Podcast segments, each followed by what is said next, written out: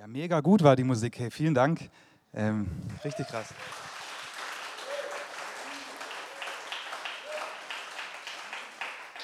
Da war sogar so ein Phil Collins-Phil dabei, gell? Ach, richtig geil. Ähm, genau, ich würde die Predigt äh, starten mit dem ähm, Bibeltext für heute. Der sollte gleich da auftauchen. Super. Am folgenden Sabbat aber kam fast die ganze Stadt zusammen, das Wort Gottes zu hören. Als aber die Juden die Menge sahen, wurden sie neidisch und widersprachen dem, was Paulus sagte und lästerten. Paulus und Barnabas aber sprachen frei und offen. Euch musste das Wort Gottes zuerst gesagt werden. Da ihr es aber von euch stoßt und achtet euch selbst nicht wert des ewigen Lebens, siehe, so wenden wir uns zu den Heiden. Denn so hat uns der Herr geboten, ich habe dich zum Licht der Heiden gemacht, dass du das Heil seist bis an das Ende der Erde. Ähm, wir haben heute einen super heißen und warmen Tag, so ganz grob in der Predigt, so, als kleinen Teaser geht es hauptsächlich um Antisemitismus und Neid. Also wird so eine happy-clappy-Predigt ein bisschen. Nee, ähm, als Einstieg habe ich eine, eine, so ein Bild mitgebracht, das ich noch, ähm, das haben bestimmt einige schon ein paar Mal gesehen.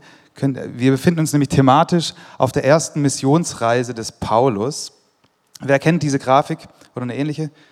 Ähm, genau, alle, die so äh, christlich sozialisiert wurden ähm, wie ich, äh, die kennen die. Ich bin in einer Baptistengemeinde aufgewachsen und da man da als Kind nicht getauft wird und deswegen äh, sich keine Stereoanlage mit der äh, Konfirmation kaufen kann, gibt es so eine relativ langweilige Äquivalenzveranstaltung und äh, die hat so den coolen Namen äh, Gemeindeunterricht. Ähm, ich weiß nicht, ob die überall so heißt, ob die sich so einen Trademark gibt. Und daher habe ich, glaube zum ersten Mal diese Grafik gesehen. Und ich weiß nicht, wie es euch ging. Irgendwie, wenn man so das alles sieht, Mittelmeerraum und die vier Missionsreisen von Paulus und die vielen Städte, irgendwie fand ich, obwohl das eigentlich grundsätzlich aber Spannendes ist, das ist schon immer mega langweilig, das Bild. Also einfach so, ja, dann war der in Salamis und dann ist er nach äh, Pergamon und die Kurve gemacht an Rhodos und so. Ähm, irgendwie habe ich nie ganz kapiert, warum man sich das angucken soll. Aber das wäre der Einstieg in meine Predigt jetzt. ähm, geht es um die allererste Reise, die erste Missionsreise. Und unser Text ist unwahrscheinlich interessant, weil es ist hier wirklich, vielleicht habt ihr es beim Hören schon gemerkt, es geht hier um diesen Übergang von Judenmission auf Heidenmission. Man hört es ähm, schon daran, dass es zu Beginn des Textes heißt, fast die ganze Stadt kam zusammen. Also in einem Text davor ähm, falls ihr auch vorher schon da wart, da hat ähm, Paulus zu Juden gesprochen und Menschen, die zum jüdischen Glauben übergetreten waren. Man nennt die Proselyten. Ähm, und diesmal ist es so, dass es nach diesem Streit und diesen Lästerung und dem Neid diese, dieser Übergang gibt zur Mission der Heiden. Deswegen sitzen wir heute hier. Und leider geht es äh, in dem Text hier nicht so wie unsere, ähm, unsere Predigtreihe das sagt, ums Zusammenwachsen, sondern da driftet was ganz gehörig auseinander. Und es geht auch um Neid. Denn nach unserem Abschnitt ähm, wird berichtet, wie es den Bruch zwischen Paulus und den ortsansässigen Juden gab. Und der endet in der Vertreibung von Paulus und Barnabas. Und die weitere sehr erfolgreiche Missionsreise ähm, hat auch zu einer Trennung geführt, und das möchte ich ein bisschen auch beleuchten, zwischen Christen und Juden, die bis heute Bestand hat und die unwahrscheinliches Leid auch auf diese Welt gebracht hat. Die Missionsreise war so erfolgreich, dass wir heute 2,3 Milliarden Christen haben weltweit äh, gegenüber 15 Millionen Juden. Das heißt, wir haben auf jeden Fall gewonnen. ähm, in den letzten Wochen da haben wir viel gelesen über Antisemitismus in Deutschland. Äh, wir haben gelesen von den zu einem einfach riesigen Prozentzahl übermäßig äh, rechtsmotivierten Straftaten gegenüber Juden in Deutschland, ähm, auch von Gewalttaten. Man hat vielleicht diese Videos gesehen, wo Menschen eher mit muslimischem Hintergrund ähm, ihren Israel-Hass ähm, an Juden rausgelassen haben. Es gipfelte so in den letzten Wochen ein bisschen damit, dass der äh, Antisemitismusbeauftragte der Bundesregierung gewarnt hat vor dem Tragen einer Kippa, also diesem, diesem kleinen rituellen Kopfbedeckung für Männer im Judentum. Ich denke, ihr kennt die. Warum steige ich jetzt damit ein, mit, mit, diesem Thema? Weil ich denke, dass wir, wir Christen das nicht unterschätzen sollten, wie sich im Laufe genau diese Trennung, die in dem Text passiert ist, in dem sich, in dem Christen entstanden sind, was wahrscheinlich nicht so die Idee war von Jesus, dass Jesus eine neue Religion gründen wollte, dass sich da dass da sehr viel Leid daraus entstanden ist, sehr viel Antisemitismus. Ich möchte, auch wenn es jetzt nicht der schönste Einstieg ist, aber weil ich es total wichtig finde, also mich angesprochen hat, irgendwie ein bisschen drei Beispiele nennen, wo wir als Christen eigentlich einfach eine sehr, sehr unrühmliche Geschichte haben. Ich selber, ich finde das Thema interessant ähm, und ich habe mal einen Online-Kurs machen wollen zum Thema Antisemitismus und war ein bisschen übermotiviert. Das war mega, ähm, das war mega anstrengend. Ich habe relativ bald damit aufgehört ähm, und dann habe ich immer so Erinnerungsmails bekommen. Hey, hör nicht auf mit Antisemitismus. ja. Genau, deswegen mache ich jetzt weiter hier. Ähm, Im Jahr 1215 äh, da wurde so die antisemitische Haltung der Kirche ziemlich klar ersichtlich. Das Konzil schrieb eine Kennzeichnung von Juden vor. Im Jahr 1215 einen Judenhut, ich weiß nicht, wie der aussieht, und was wir vielleicht oder leider kennen, einen gelben Fleck, den Juden zu tragen haben. Das hat sich dann im 14., und 15. Jahrhundert durchgesetzt, dass dieser Fleck getragen wurde. Ich denke, wir alle wissen, wo man, diesen, wo man dieses Symbol wieder ausgegraben hat, nämlich im Dritten Reich, wurde grundsätzlich kirchlich eingeführt. Der einflussreiche Franziskaner Berthold von Regensburg nahm die Vorstellung von Juden als Gottesmörder in die Predigt auf. Das heißt, ihr habt Jesus umgebracht und jetzt wie in unserem Text zum Beispiel, ihr habt diese Religion nicht angenommen. Es hat sich so eine Theologie durchgesetzt, dass wir jetzt, im Endeffekt Christen, so substituieren quasi die Juden. Die Juden sind jetzt nicht mehr das auserwählte Volk, sondern wir sind es und die sind unter einem Fluch. Das, ich Ergi, du streckst, wenn ich was Falsches sage, aber ich glaube, gehört, ähm, also was ich gelesen habe, dass es erst äh, 1960 um die, äh, diese Theologie aufgegeben wurde von der Kirche, also ähm, und dass es auch ein längerer Kampf war. Genau. Ich habe noch ähm, ein Beispiel, Johannes Capistranus, ich weiß nicht, ob man den kennt, ich kannte ihn vorher nicht. Es kam zum Beispiel im Jahr 1453 zu Progromen in Breslau. Da hat ein Bauer gesagt, dass Juden Hostien geschändigt hätten. Und Capistrano wurde dann mit der Untersuchung beauftragt und hat dann 318 Juden ähm, inhaftieren lassen, hat Geständnisse durch Folter sich, ähm, sich geben lassen und 41 Juden auf den Scheiterhaufen und verbrennen lassen. Die Kinder, die mussten zurückgelassen werden und zwangsgetauft werden. Ähm, wahrscheinlich war das Vermögen der Juden der eigentliche Grund dafür.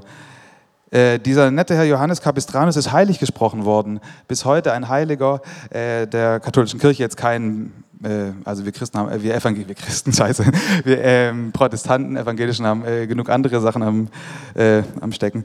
Aber ähm, genau, bis heute heilig gesprochen. In München heißt eine Kirche, wurde nach ihm benannt und in den letzten Jahren gab es mal so eine Initiative zu sagen, nicht so cool, wenn man irgendwie ähm, Leute verbrennen lässt, dass dann so eine Kirche so heißt. Aber ähm, da ist die Kirche so richtig ähm, ja, ein bisschen, wie sagt man, ein großes Schiff, das sich schwer bewegen lässt. Im Jahr 1200 irgendwas wurde gesagt, wenn die Kirche einmal geweiht ist, kann man die nicht mehr umbenennen.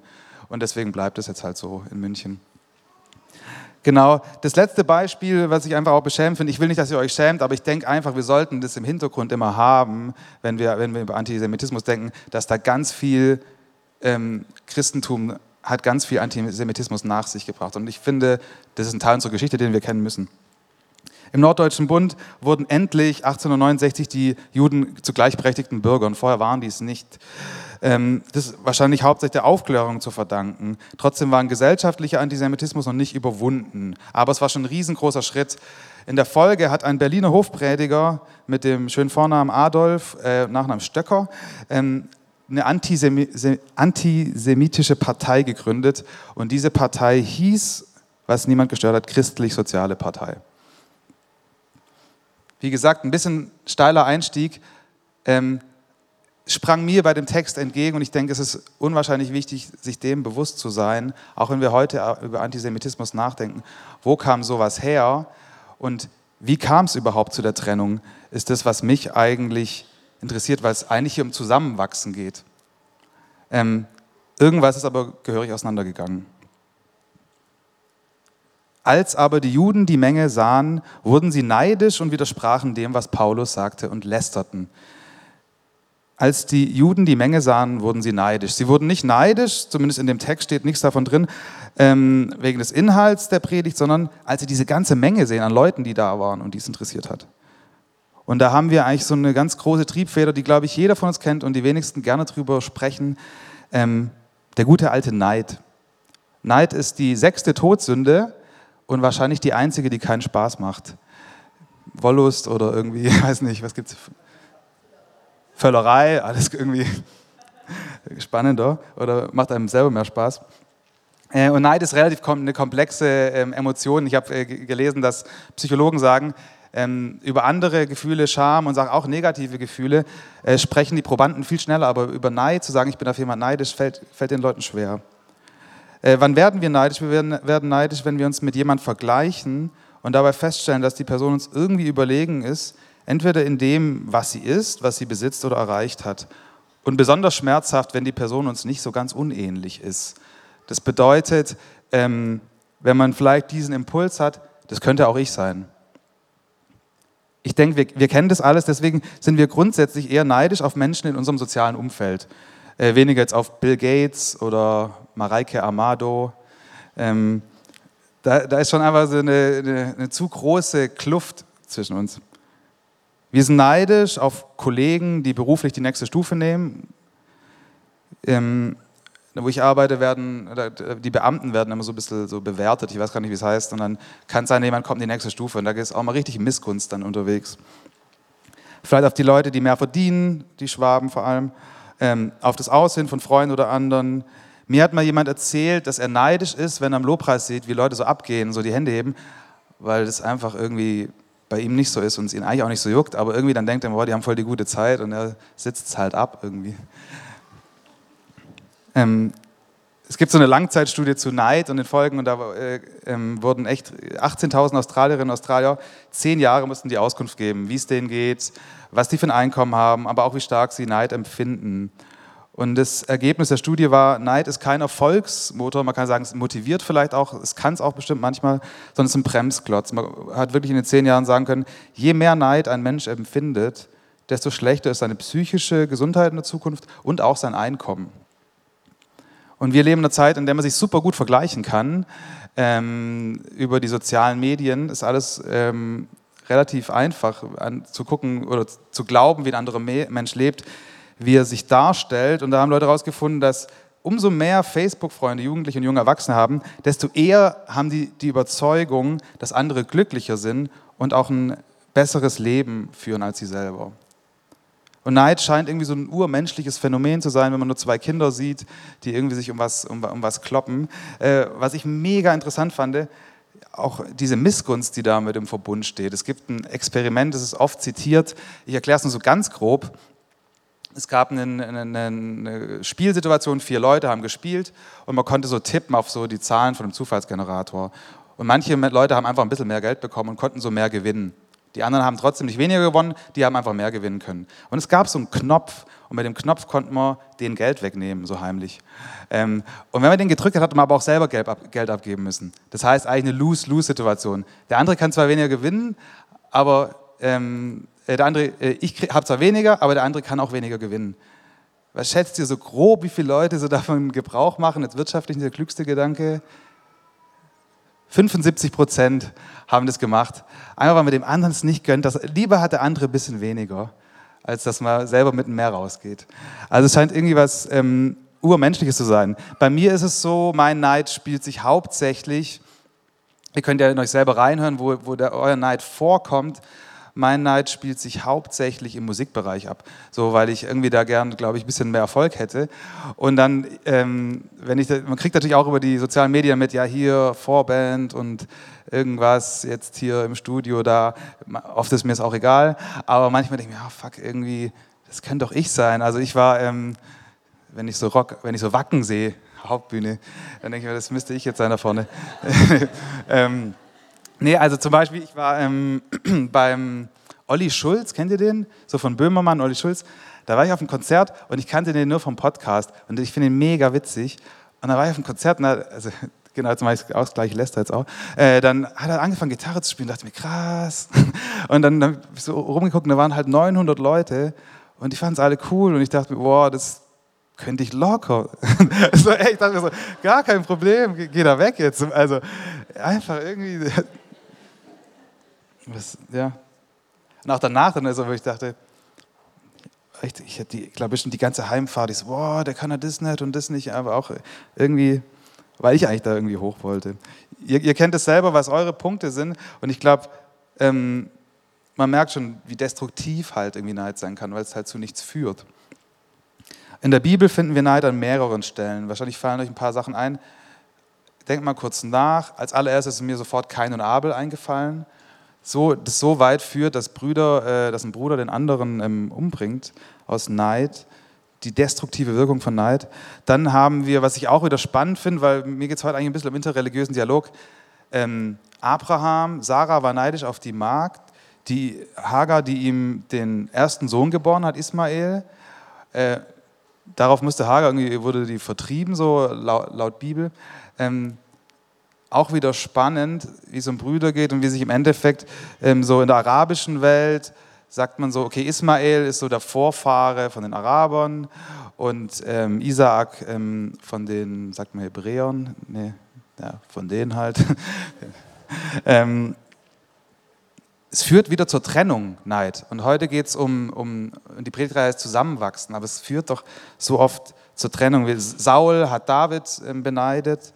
Ähm, wieder Brüder, die Brüder von Josef wegen seinem fancy Dress, das er so hatte, äh, haben, die, haben die einfach so was Abscheuliches getan und auch wieder ihr, ihr Bruder war danach weg. Es, Neid führt zur absoluten Trennung und zu absoluter Distanz, wenn er so destruktiv wird. Und das heißt für mich klar, wenn, wenn wir zusammenwachsen wollen, so wie es diese Predigtreihe auch, so wie die Predigtreihe auch überschrieben ist, dann sollte dieser Neid nicht unsere Leitemotion sein. Ähm, wie kann das aber funktionieren, wo wir doch unterschiedlich sind und vielleicht das andere eine Position haben, die wir gerne hätten? Oder in unserem Beispiel jetzt mit den Juden, die neidisch sind auf diese Volksmenge und nachher lästern und, dazu, und was am Ende dazu führt, dass Paulus wirklich abhauen muss. Ähm, wie kann sowas, wie, wie kann man sowas irgendwie besser lösen? Ähm, und auch diese Trennung, die leider bis heute besteht, die ist für mich zwar irgendwo nachvollziehbar, es gibt inhaltliche Unterschiede. Ein Jude glaubt nicht dasselbe, was ein Christ glaubt.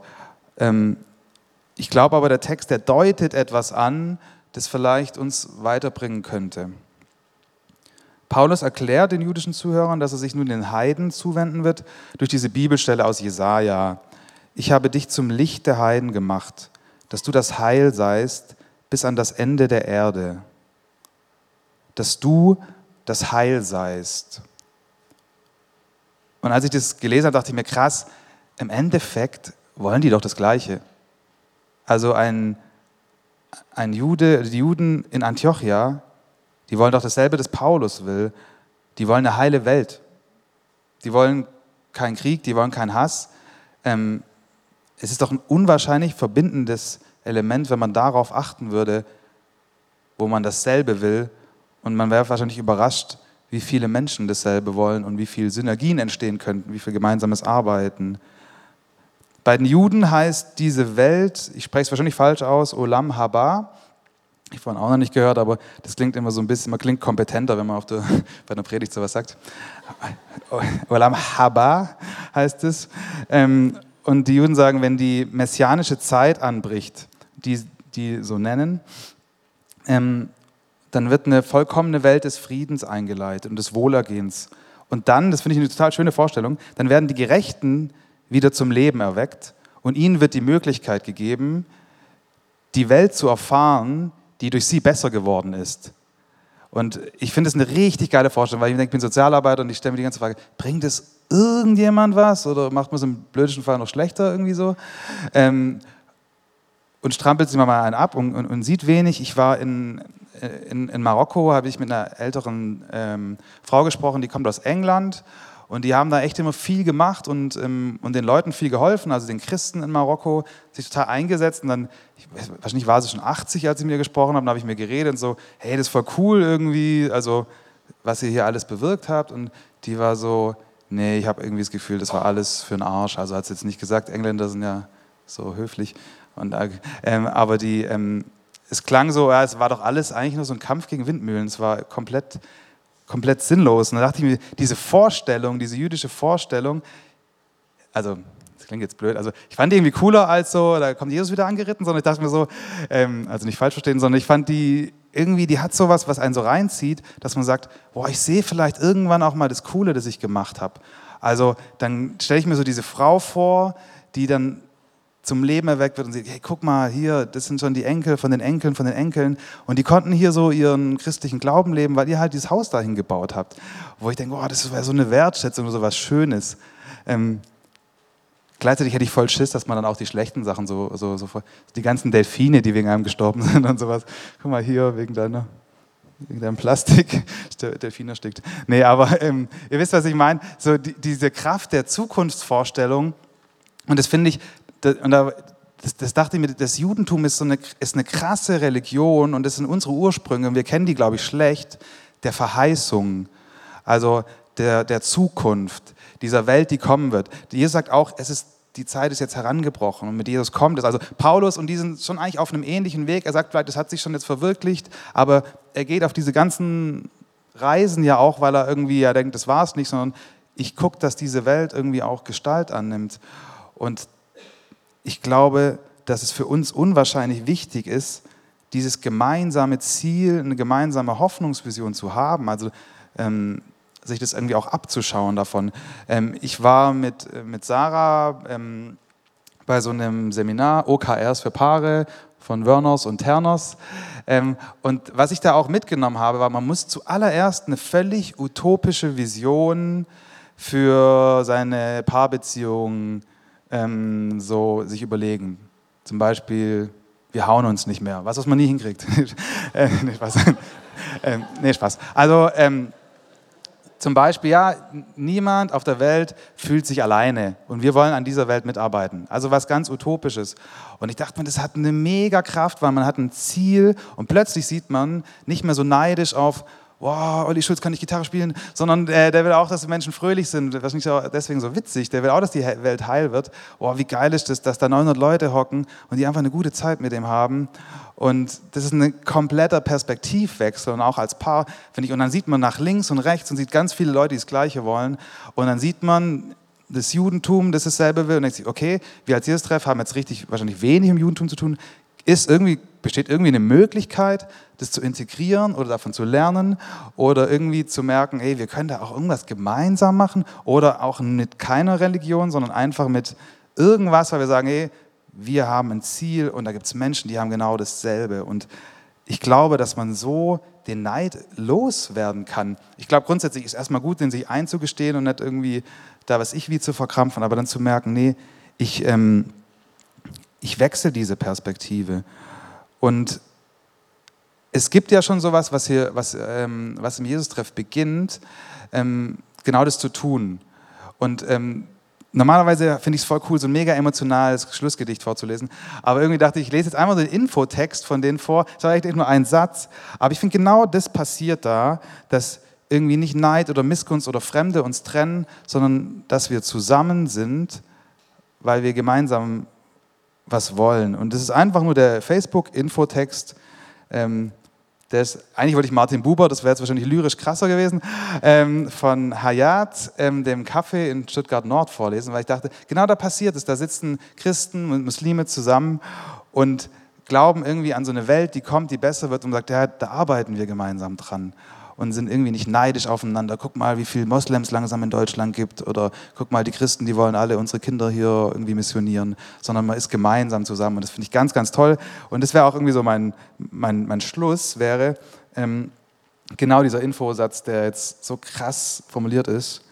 Ähm, Mädels und Frauen mit unterschiedlichem religiösem Background teilen das Leben. War das war gar nicht der Satz, das war mein Satz. Ich habe den Satz verloren. Hat jemand, kann jemand Facebook aufmachen und mir sein Handy geben? Jetzt, ich hab's, ich hab's, alles gut. Ich wollte euch, das war ein Teil, das hatte ich mir zu Hause überlegt. um euch, das, so ein, das gibt so Tricks, wie man so die Aufmerksamkeit wiederkriegt. Ich kann das gerne nachher jemand erklären. Ähm, genau, jetzt der Infotext. Ein Satz. Mädels und Frauen aus Stuttgart Nord teilen bei Chai und Cappuccino das Leben. Sag mal da, was sagen Juden? Auch Amen. Shalom.